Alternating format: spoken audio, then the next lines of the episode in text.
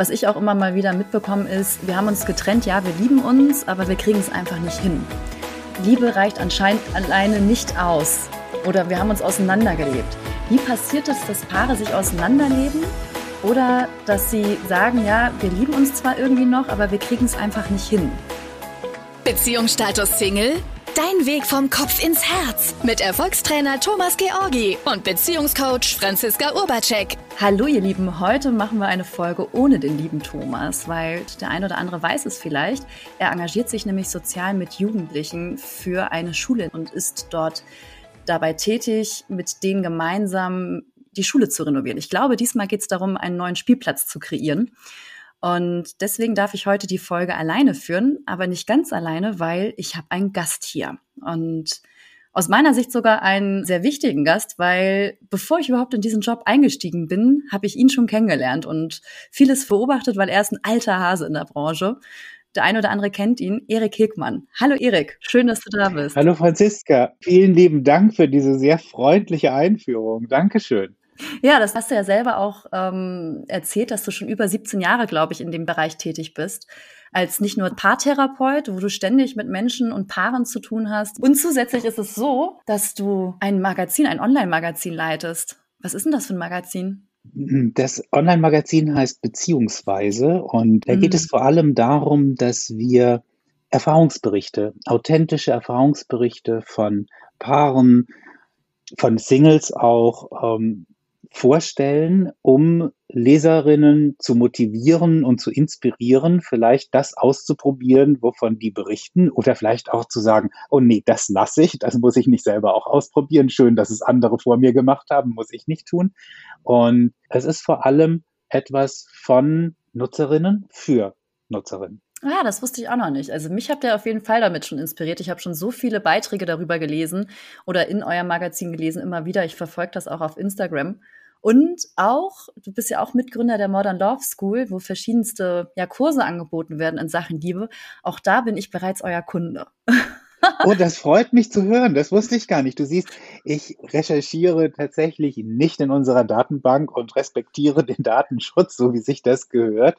Ähm, ja, ich habe vor einigen Jahren schon angefangen, Online-Kurse zu entwickeln und ähm, mit einer Geschäftspartnerin, mit Barbara Hamm, die hat mich didaktisch einfach unterstützt und wir haben viele Kurse neu aufgesetzt und ein bisschen umgewandelt und daraus ist dann die Modern Love School entstanden. Ja, da ist bestimmt auch das eine oder andere interessant für unsere Hörer, weil heute wollen wir ja über ein Thema sprechen, was für die meisten eher schmerzhaft wahrgenommen wird, wenn es um das Thema Trennung geht oder auch ja, verlassen werden. Wie geht man überhaupt mit Liebeskummer um oder mit einer Trennung? Du hast das ja tagtäglich auch in deiner Praxis. Wie geht es den Paaren oder den Menschen, wenn eine Beziehung zu Ende geht oder sich das an, andeutet, dass sie zu Ende geht? Werbung. Okay, ich glaube, kaum eine Beschwerde hört man zurzeit so oft wie es ist so schwer, neue Mitarbeitende zu finden. Und das kann ja auch wirklich mühselig sein, ne? sich da stundenlang durch die verschiedenen Jobseiten zu klicken, auf der Suche nach den passenden Kandidatinnen oder dem passenden Kandidaten. Aber das muss es gar nicht, denn mit Indeed geht es Ganz einfach, finden Sie schnell und gezielt die passenden Mitarbeitenden mit leistungsstarken Tools auf Indeed.com. Indeed hilft Ihnen, Bewerbungsgespräche einfach zu planen und mit Videointerviews zu führen. Alles an einem Ort. Sichern Sie sich jetzt 75 Euro Startguthaben für Ihre Premium-Stellenanzeige auf Indeed.com slash live24. Es gelten die AGB. Werbung Ende. Meistens sehr schlecht. Ich hm. glaube, das kann man ein bisschen verallgemeinern. Die Symptome selber sind natürlich unterschiedlich. Die können bis hin zu körperlichen Symptomen gehen. Also das heißt, ähm, Essstörungen können entwickelt werden oder wenn man es tatsächlich jetzt pathologisch sieht, es können Anpassungsstörungen entwickelt werden mit depressiven Phasen. Das ist kein Kinderkram. Also mhm. Liebeskummer wird häufig unterschätzt und das ist sehr schade, denn letztlich ist es so, Trennung und Verlust sind mit die schlimmsten Dinge, die wir erfahren können.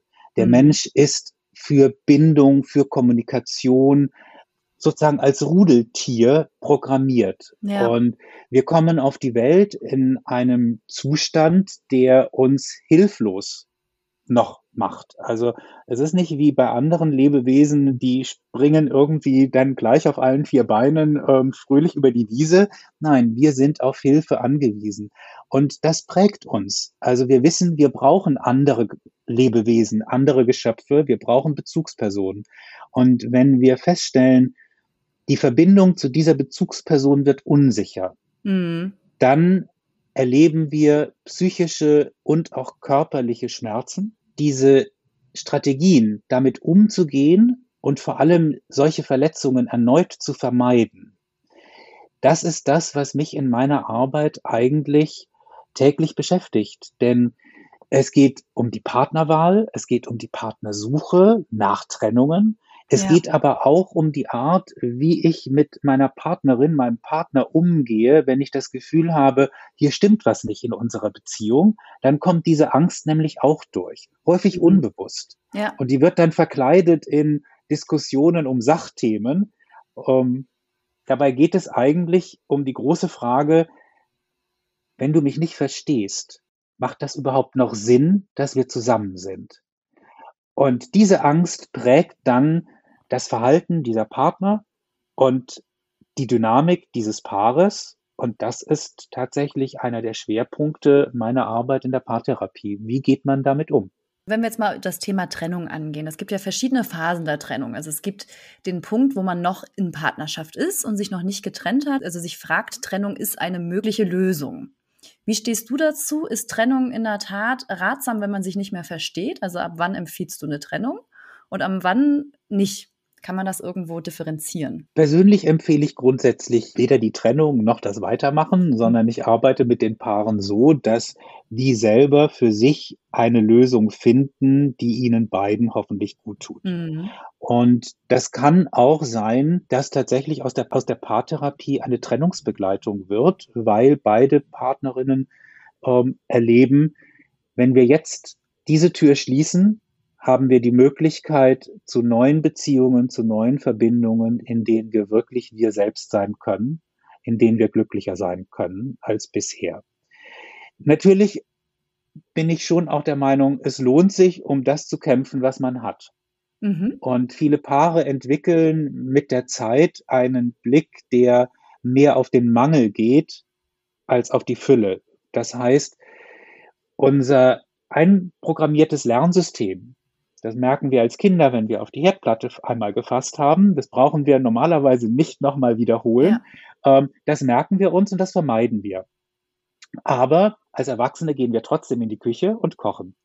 Und in Beziehungen ist es ein bisschen ähnlich. Jeder Streit, jeder ungelöste Konflikt, jede Auseinandersetzung, die verletzend wird, jede abwertende Kommunikation bedeutet, ich merke mir das und da gibt es verschiedene Strategien, damit umzugehen.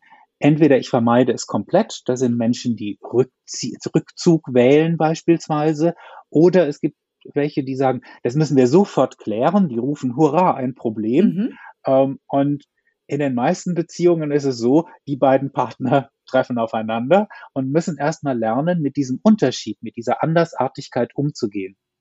Dabei wollen beide häufig die Beziehung retten. Nämlich der eine, indem er sagt, ich sage jetzt nichts Falsches, ich bin ganz ruhig, ich muss mich erstmal sammeln, bevor ich irgendwie antworten kann. Und die andere Person, die sagt, nee, das müssen wir sofort lösen, sonst fliegt uns das alles auseinander. Ja. Ganz viel hat damit zu tun, wie ich das als Kind erlebt habe, wie meine Eltern oder meine Vorbilder das gemacht haben, ob ich das gut fand, ob ich diese Rolle in meiner Beziehung auch einnehmen möchte. Klar. Ähm, aber viel hat auch damit zu tun, eben, wie groß ist meine Angst vor der Trennung, mhm. wie groß ist diese Furcht, ähm, wenn wir hier nicht zusammenfinden, hat das überhaupt noch einen Sinn? Und diese Angst ist größer, als die meisten Menschen das sich zugestehen wollen, weil wir ja auch immer lernen, sei nicht so emotional, bleib auf der Sachebene, sei rational. Und in Paarbeziehungen ist dieser Rat völliger Unfug. Es geht nie um die Sachebene bei Paarkonflikten. Es geht immer um die emotionale Beziehungsebene.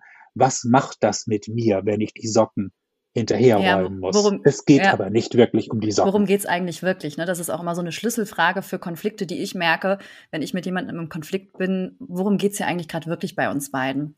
Und was du auch gerade sagtest, das fand ich ganz interessant, dass mit der Zeit Paare sich häufig eher aus dem Mangel betrachten und nicht mehr so aus der Fülle heraus. Ab wann ist es aus deiner Sicht sinnvoll, sich Unterstützung zu holen? Weil meine Beobachtung das ist, meistens gehen sie ja erst hin, wenn es schon quasi zu spät ist, oder? Ich möchte es nicht verallgemeinern, das hat sich geändert in den letzten 20 Jahren. Mhm. Also ich erlebe heute viel mehr jüngere Paare, die frühzeitig kommen. Ich erlebe auch Paare, die sagen, lass uns einen Workshop zusammen machen, wie kommuniziere ich richtig? Ähm, und solche Angebote auch annehmen, die präventiv sind. Aber in den meisten Fällen ist es schon immer noch so, die Paare kommen, wenn sie das Gefühl haben, alles ist eigentlich nur noch furchtbar. Mhm. Es gibt eine schöne Formel, die heißt 5 zu 1 und die kommt von einem amerikanischen Professor, der Paare sehr viele Jahre beobachtet hat und tatsächlich gemessen hat, ähm, Schweiß, Blutwerte, äh, Mimik, Gestik, alles, um herauszufinden, ab wann wird es tatsächlich schwierig für die. Und der fand heraus, es braucht fünf positive, zugewandte Situationen, Begegnungen, um eine negative, abgewandte, abwertende Situation auszugleichen. Mhm. Und das ist auch kein Durchschnitt, sondern das ist wirklich eine gute Faustformel.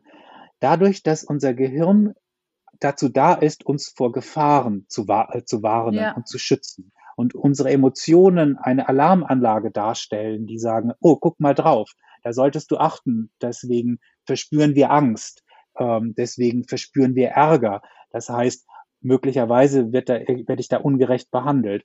Und wir merken uns das so gut, um uns eben vor ähnlichen Situationen der Zukunft schützen zu können. Das bedeutet, fünf zu eins, man braucht unglaublich viele zugewandte Situationen im Alltag, die man auch erstmal schaffen muss, um den hässlichen Streit von gestern Abend vergessen zu können, insofern, dass er nicht vergessen ist, man soll ja auch was von lernen, ja.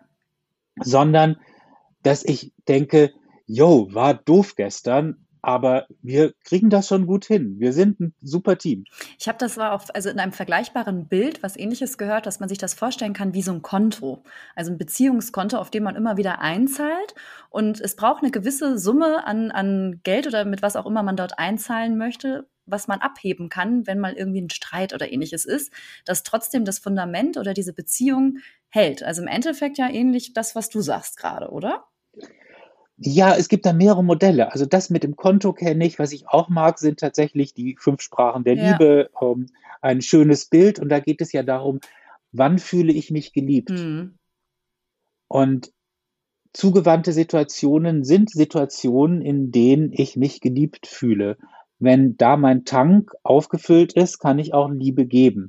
Und ich mache diese Übung, diesen Test mit fast allen meinen Paaren einmal, weil es immer ein bisschen anders ist, als die Partner erwarten. Ja. Ich frage nach den zwei Sprachen, von denen sie glauben, dass der Partner, die Partnerin diese favorisiert und die eine Sprache, die sie nicht mögen. Vielleicht zum Verständnis für die Hörer, Hörerinnen, die die fünf Sprachen der Liebe nicht kennen. Das sind ähm, sozusagen Intimität, Hilfsbereitschaft, Lob und Anerkennung, Geschenke und Zeit zu zweit. Ja.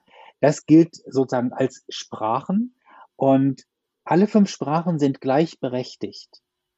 Es ist niemand ein schlechter Partner, weil er Geschenke mehr liebt als Hilfsbereitschaft.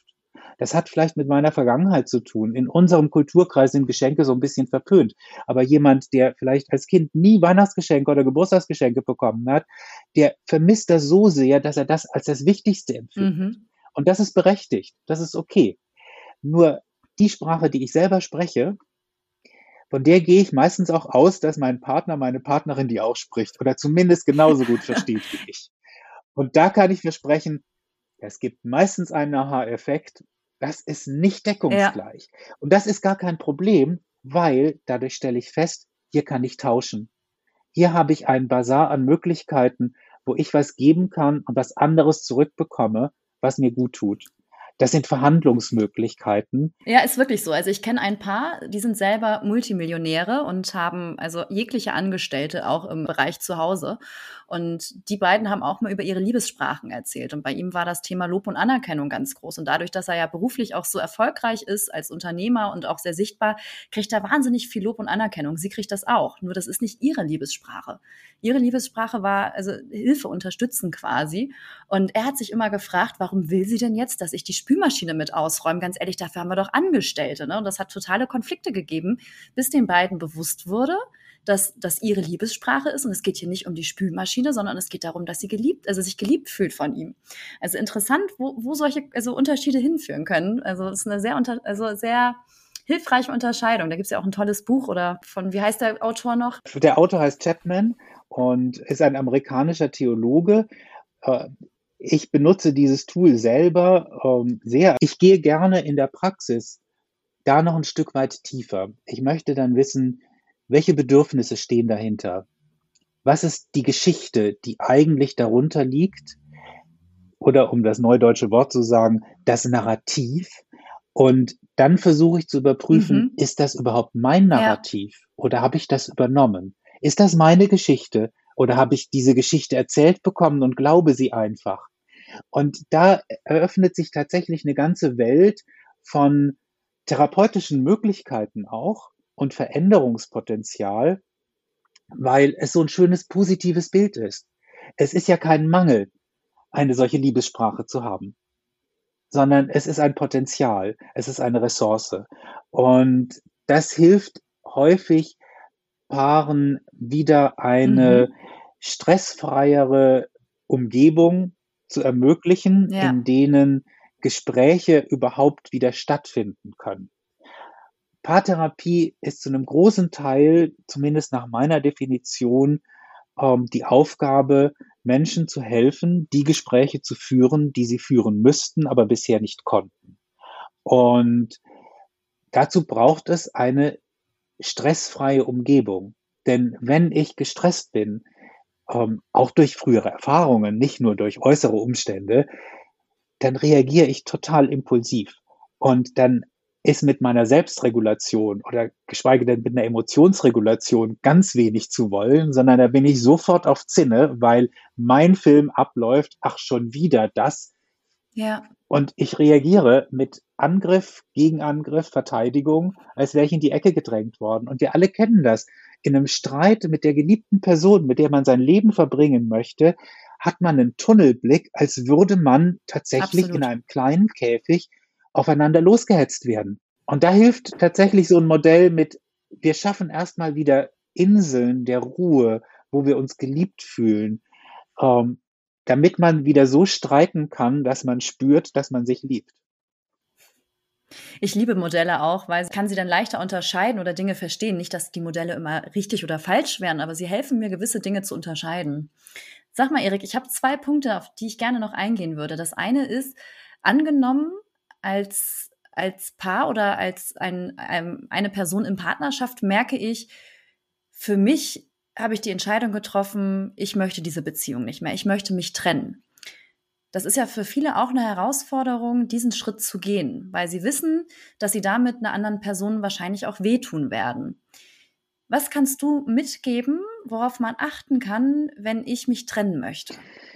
Das ist super schwierig, weil dadurch, da sind dann wieder die Bindungstypen, ähm, ich mit jemandem, von dem ich weiß, das ist jemand, der schon schwer, schwere, schmerzhafte Trennungserfahrungen gemacht hat, wahrscheinlich anders umgehen würde als mit jemandem, der ganz sicher ist und weiß, er wird wieder geliebt werden und wird wieder eine neue Beziehung finden. Mhm. Grundsätzlich würde ich raten, macht es so, wie ihr es euch im umgekehrter Situation wünschen würdet. Da könnt ihr schon mal nicht völlig falsch liegen. Ähm, ich kann schon auch sagen, geht auch mal in eine Paartherapie, nutzt, nutzt Experten, nutzt Außenstehende, um eine Situation, um einen sicheren Rahmen zu schaffen, um Dinge auszusprechen, die ihr sonst vielleicht euch nicht trauen würdet. Ähm, weil ihr Angst habt, mit der Reaktion des Partners, der Partnerin nicht zurechtzukommen. Das ist legitim. Ähm, Das heißt mhm. aber nicht, dass ich mich nicht trotzdem dem aussetzen muss. Aber die Furcht davor, was mache ich dann, zu haben, vollkommen in Ordnung. Und dafür sind dann eben Menschen wie ich auch da, die dann unterstützend wirken können. Wozu wir nicht da sind, ist, um die Trennung auszusprechen. Auch das ja. erlebe ich, dass zu mir Paare kommen, wo ein Partner hofft, okay, da sprechen wir jetzt so eine halbe Stunde und dann irgendwie ist es so weit, dass der Therapeut selber sagt, so mal, was machen Sie hier eigentlich? Trennen Sie sich doch. Ähm, den Job habe ich nicht angenommen. Den übernehme ich auch nicht. Das muss die Person selber tun, weil das ist wichtig, auch für den eigenen Trennungsprozess, das zu tun. Ja. Aber unterstützend bin ich sehr gerne dafür bereit, ähm, denn Trennungserfahrungen beschäftigen und begleiten uns den Rest unseres Lebens. Es ist wirklich besser, anständiger, reifer, erwachsener, fürsorglicher, sich darüber Gedanken zu machen, was man da gerade tut. Und wenn ich mir nicht sicher bin, komme ich damit zurecht, ist mir das zu viel, dann schaffe ich eben beispielsweise mit externer Hilfe einen Rahmen dafür, der das möglich macht. Ja, ich glaube, wir kommen uns auch ganz gut immer auf die Schliche, weil jemand anderes dann auch erkennen kann oder durch, durch Fragen, ich sage immer so gern unsere blinden Flecke. Also ich sehe halt selber bei mir nicht, ob mein Hosenschlitz offen ist. Das sieht jemand anderes. Und dadurch ist es leichter für mich dann quasi die Hose wieder zu schließen, wenn man in dem Bild bleiben Und möchte. vielleicht sieht man doch auch mit externer Unterstützung doch noch mehr Potenzial. Also es ist nicht so, als wäre mir nicht auch schon passiert, dass Paare mit dem Wunsch der Trennungsbegleitung zu mir gekommen wären, um dann festzustellen, da sind doch so viele Gemeinsamkeiten, da mhm. sind so viele Werte, die wir gemeinsam geschaffen haben, die haben wir übersehen durch den Stress, durch die Dynamik, die wir erlebt haben. Ich sage immer, nicht der Partner, die Partnerin ist der Gegner, sondern das Problem, der Konflikt, meistens diese negative Dynamik, die ist der gemeinsame Gegner. Und wenn es gelingt, das zu verstehen, zu verinnerlichen und zu benennen, was denn jetzt der Schmerz ist, die Emotion, die ich da verspüre, dann hilft das ungemein, tatsächlich zu sagen, okay, vielleicht versuchen wir es als Team doch nochmal zusammen dagegen anzugehen. Wenn diese Schuldfrage weg ist, hat man unglaublich viele neue Möglichkeiten. Ja, da kann man wieder frei wählen. Da sagst du auch was ganz Interessantes. Also, was ich auch immer mal wieder mitbekomme, ist, wir haben uns getrennt, ja, wir lieben uns, aber wir kriegen es einfach nicht hin. Liebe reicht anscheinend alleine nicht aus. Oder wir haben uns auseinandergelebt. Wie passiert es, dass Paare sich auseinanderleben? Oder dass sie sagen, ja, wir lieben uns zwar irgendwie noch, aber wir kriegen es einfach nicht hin? Häufig passiert da ganz viel auf der Sachebene, wenn es um Konflikte geht und mhm. nicht auf der emotionalen Ebene. Das heißt, die Partner arbeiten sich aneinander ab mit Argumenten. Und das kennen wir. Ähm, da kommt ein Argument, dann verteidige ich das und sage mein eigenes Argument, dann kommt das nächste, dann wieder das nächste, man versucht sich zu übertrumpfen, dann funktioniert das nicht. Man wird schon hilfloser und verzweifelter. Dann holt man aus in die Vergangenheit. Du hast ja nie das gemacht. Dann geht man in die Zukunft. Du machst das sowieso immer so. Mhm. Und letztlich spricht man komplett am Thema vorbei, weil es geht darum, was passiert da gerade mit uns. Ich habe Angst, dass ich die Verbindung verliere.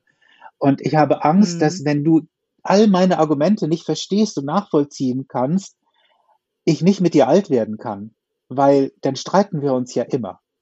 Und wenn plötzlich diese Ängste auf den Tisch gelegt werden, wenn klar wird, ach, darum geht's, dann sind da neue Möglichkeiten, die sich eröffnen.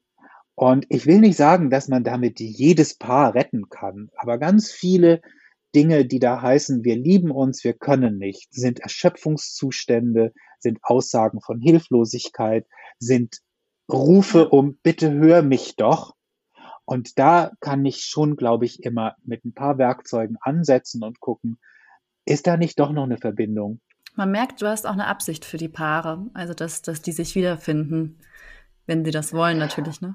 ja. Wenn sie das wollen, ich überlasse das schon ihnen, weil ich denke schon auch, so mancher Wunsch, sich als Paar weiterhin zu fühlen, ähm, beinhaltet vielleicht auch faule Kompromisse, die es nicht bräuchte mit anderen Partnern.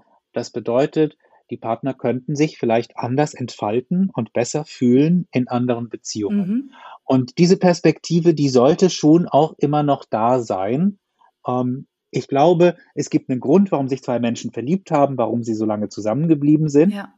Aber es gibt auch Entwicklungen, die es schwer machen, miteinander zurechtzukommen. Und wenn ich Gegensätze nicht als Ergänzung erleben kann, auf Dauer, dann ist das wirklich schwierig. Dann arbeiten sich Menschen aneinander ab und das muss auch nicht sein. Wir haben nur dieses eine Leben. Also es ist jetzt auch nicht sinnvoll, dieses eine Leben in einer unglücklichen Beziehung zu verbringen. Ja, absolut. Also im Endeffekt, dass wir bereit sind, auch Dinge manchmal ich sage so gerne abzuschneiden, also auch mal loszulassen, um was Neues zu erschaffen. Das ist ja in der Natur das Gleiche. Also in der Natur kommen im Frühling neue, neue Blätter. Im Sommer ist es so, dass, dass das total blüht und im Herbst lässt die Natur ihre Blätter auch wieder los. Also manchmal braucht es auch den Mut, Dinge loszulassen, damit wieder Neues entstehen kann. Ich habe manchmal Paare, die schon sehr, sehr lange zusammen sind, die auch schon etwas älter sind. Und wenn ich mit Anfang 70 mir überlege, eine Beziehung, eine Ehe von 40, 50 Jahren vielleicht zu beenden, dann ist da ein so immenser Leidensdruck. Mhm.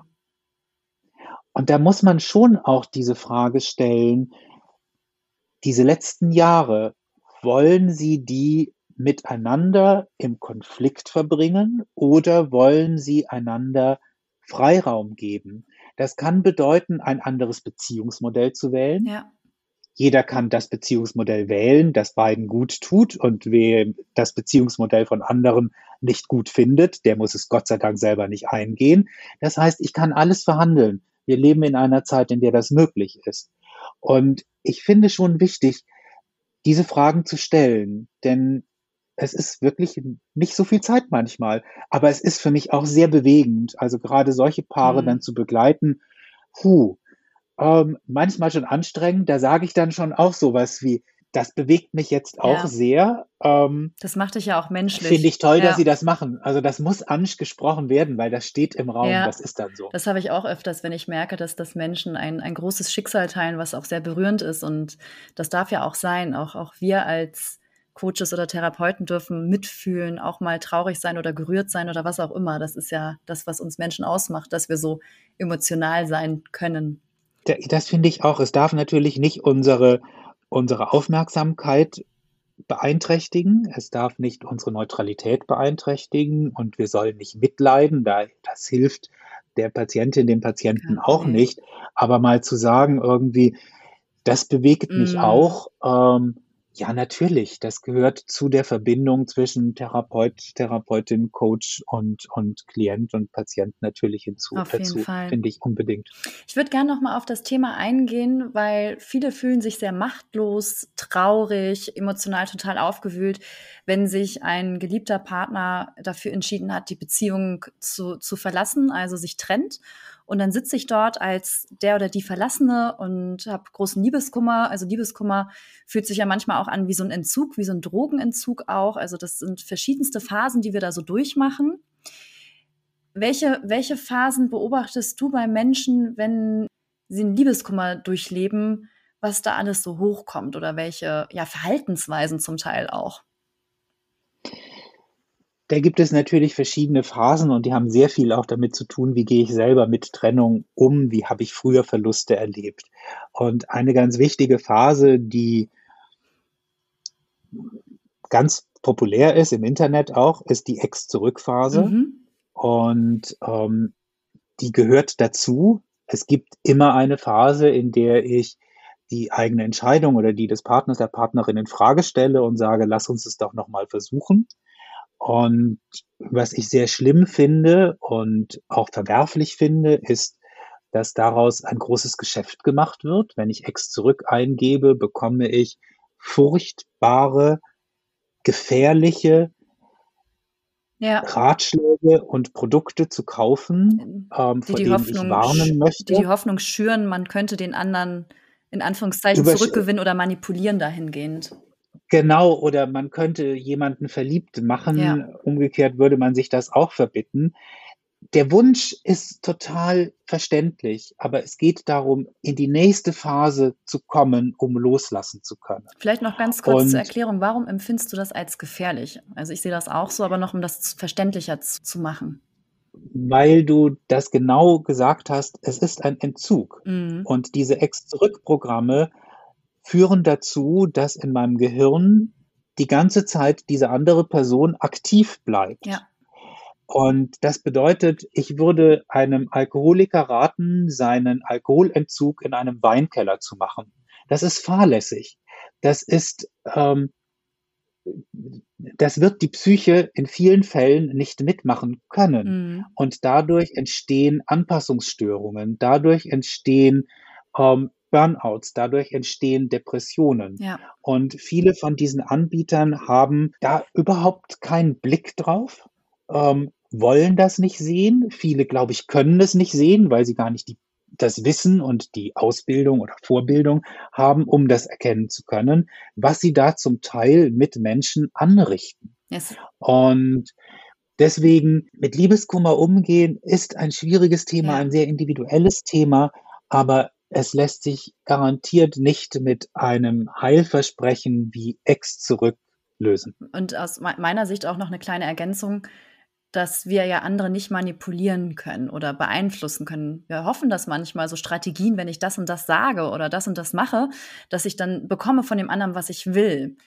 Nur diese Strategien, die funktionieren vielleicht mal kurzfristig bei einer, einer Sache, aber langfristig funktioniert das nicht. Da können wir nur Einfluss darauf nehmen, wer sind wir und wie gestalten wir die Thematik, wie wollen wir sein, wie wollen wir uns erschaffen. Also erste Phase, Ex-Zurück-Phase, Erik. Die wird unter anderem durchlebt? Welche Phasen erleben wir noch im Liebeskummer? Es ist natürlich die Akzeptanzphase, hoffentlich danach. Mhm. Ähm, und dann das Loslassen. Das Loslassen ist natürlich sehr schwer. Loslassen ist etwas, ähm, wie ich sagte, wir sind Menschen, die Bindung brauchen. Es ist sozusagen einprogrammiert, dass Loslassen für uns eine Herausforderung ist. Ja. Und manchmal hilft der Gedanke, welche Chancen sich da auftun dadurch, dass man jetzt losgelassen hat. Das ist nicht immer so. Und hier ist dann häufig auch die Grenze vom Coaching zur Therapie anzuraten, wo es darum geht, welche früheren Erfahrungen hindern mich denn daran, jetzt tatsächlich loslassen zu können. Mhm. Und ich würde sagen, wenn ich länger als sechs Monate Liebeskummer verspüre, der immer wieder auch körperliche Symptome zeigt, unbedingt mal zu einem Arzt gehen. Wahrscheinlich würde ich das auch schon nach zwei oder drei Monaten machen, bevor sich sowas verfestigen kann. Es ist keine Schande, das zu tun. Und ich weiß, viele Ärzte sehen Liebeskummer immer noch so ein bisschen als, als Kinderkram. Mhm. Ähm, aber ich sag mal, erfahrene Therapeutinnen werden das nicht so sehen, weil die wissen, was das anrichten kann. Und man muss das nicht alleine durchstehen. Auch das ist eine ja. tolle Erfahrung, die dann auch wieder verbindet. Und vielleicht ein Tipp tatsächlich, der ist auch durch Studien nachgewiesen, den Ex-Partner, die Ex-Partnerin in sozialen Medien zu stalken. Das ist wie in den Weinkeller gehen und nochmal einen Schluck Wein nehmen. Mhm, absolut. Lieber lassen, lieber lassen. Man kann auch nach einem halben Jahr sich gerne vielleicht mal wieder tre treffen. Aber dieser Satz, lass uns Freunde bleiben. Hm. Ja, gerne, aber nicht in diesem Moment. Sondern erst, wenn die Trennung quasi emotional durchlebt ist bei beiden. Und ja. ja. Ja, das, was du gerade auch sagtest, dass nicht nur Ärzte das nicht so ernst nehmen mit Liebeskummer. Ich glaube, dass für viele Menschen das auch immer noch mal herausfordernd ist, sich Unterstützung zu suchen bei emotionalen Themen wenn wir etwas haben wie äh, uns tut der Arm weh oder ein Fuß gebrochen, da ist es ganz natürlich oder selbst bei einer Erkältung, wir gehen zum Arzt oder holen uns Hilfe. Ne? Bei körperlichen Symptomen, da, da sind wir es gewohnt, das ist irgendwie anerkannt, aber wenn es um seelische Thematiken geht, beobachte ich, dass da immer so eine gewisse Scham auch manchmal mitspielt. Und das ist nichts, wofür man sich schämen muss. Also ich glaube, wahrscheinlich gibt es noch nicht mal einen Menschen, ich bin mir nicht sicher, weil ich es ja nicht weiß, aber ich glaube, es gibt kaum einen Menschen, der nicht irgendwie mal ein emotionales Trauma erlebt oder irgendeine Erfahrung macht, die schmerzt und wo wir diese, diese Erfahrung auch mitnehmen. Und es ist sogar, es hat ja auch eine Funktion im Leben, mal Erfahrung zu machen von dem, was nicht funktioniert weil das dadurch auch das über technisch gesehen das Überleben wieder gesichert wird. Also wenn ich die Erfahrung mache, die Herdplatte ist heiß und ich mich verbrenne, dann ist es sogar sinnig, da nicht wieder drauf zu fassen, um mein Überleben zu sichern. Aber in einem späteren Zeitpunkt, ich sage immer ganz gerne, wir haben Induktionsherde inzwischen. Inzwischen tut es nicht mehr weh, wenn ich drauf, äh, drauf fasse. Dinge entwickeln sich auch weiter und dann sind alte Traumata oder alte Wunden, die da noch mit reinspielen, dass wir heute nicht so leben, wie wir uns das wünschen und da auch einfach mehr Mut haben. Mehr Mut, sich zu zeigen ähm, bin ich ganz bei dir und ich würde da gerne noch was ergänzen. Es braucht Mut und Vertrauen, ja. Beziehungen einzugehen. Und um bei dem Bild zu bleiben, wenn ich koche, werde ich mich verbrennen. Ich werde mich mal verbrühen, ich werde mal über einen Wasserdampf fassen. Es wird nicht immer schön sein, aber ich mache es trotzdem, weil ich eine Motivation habe, weil es mir Spaß macht, weil es mir was bringt. Und in Beziehungen werde ich verletzt werden. Das bleibt mhm. nicht aus. Der falsche Weg ist zu glauben, ich müsse meiner Partnerin und meinem Partner hundertprozentig vertrauen. Das ist es nicht. Ich muss mir vertrauen. Ich muss vertrauen, dass ich heilen kann. Ich muss die Erfahrung machen, dass ich damit umgehen kann, wenn ich mich verbrenne, dass ich weiß, was ich dann tun muss.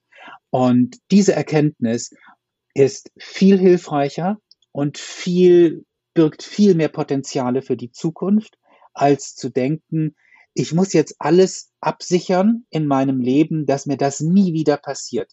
Da bin ich komplett in der Vermeidungshaltung ja. und werde möglicherweise in den Rückzug gehen, werde mich möglicherweise nur noch auf meine Autonomie verlassen ähm, und keine Bindung mehr zulassen wollen. Typischer Satz, ich werde nie wieder vertrauen können. Und das finde ich schade. Ja. Das muss nicht sein. Dafür gibt es Methoden, Trennungen, nie wieder eine Beziehung eingehen zu wollen oder zu können.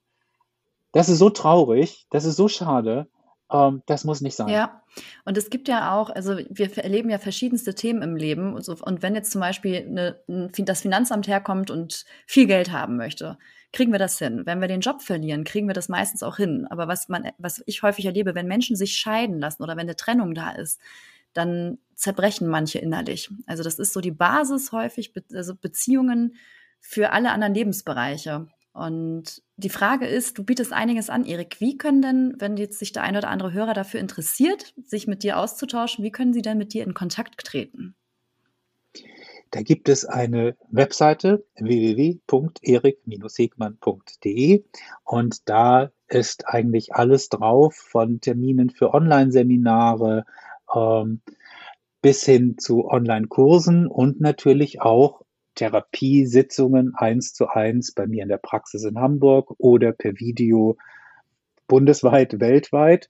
Ähm, das ist ganz einfach zu finden, glaube ich. Und es gibt natürlich einen Instagram-Kanal, es gibt einen YouTube-Kanal und all das, was man so mhm. heutzutage braucht.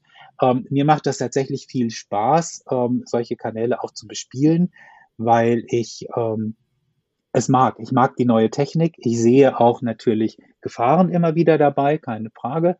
Aber ähm, ich bin der Meinung als Optimist, die Möglichkeiten, das Potenzial überwiegt die Gefahren.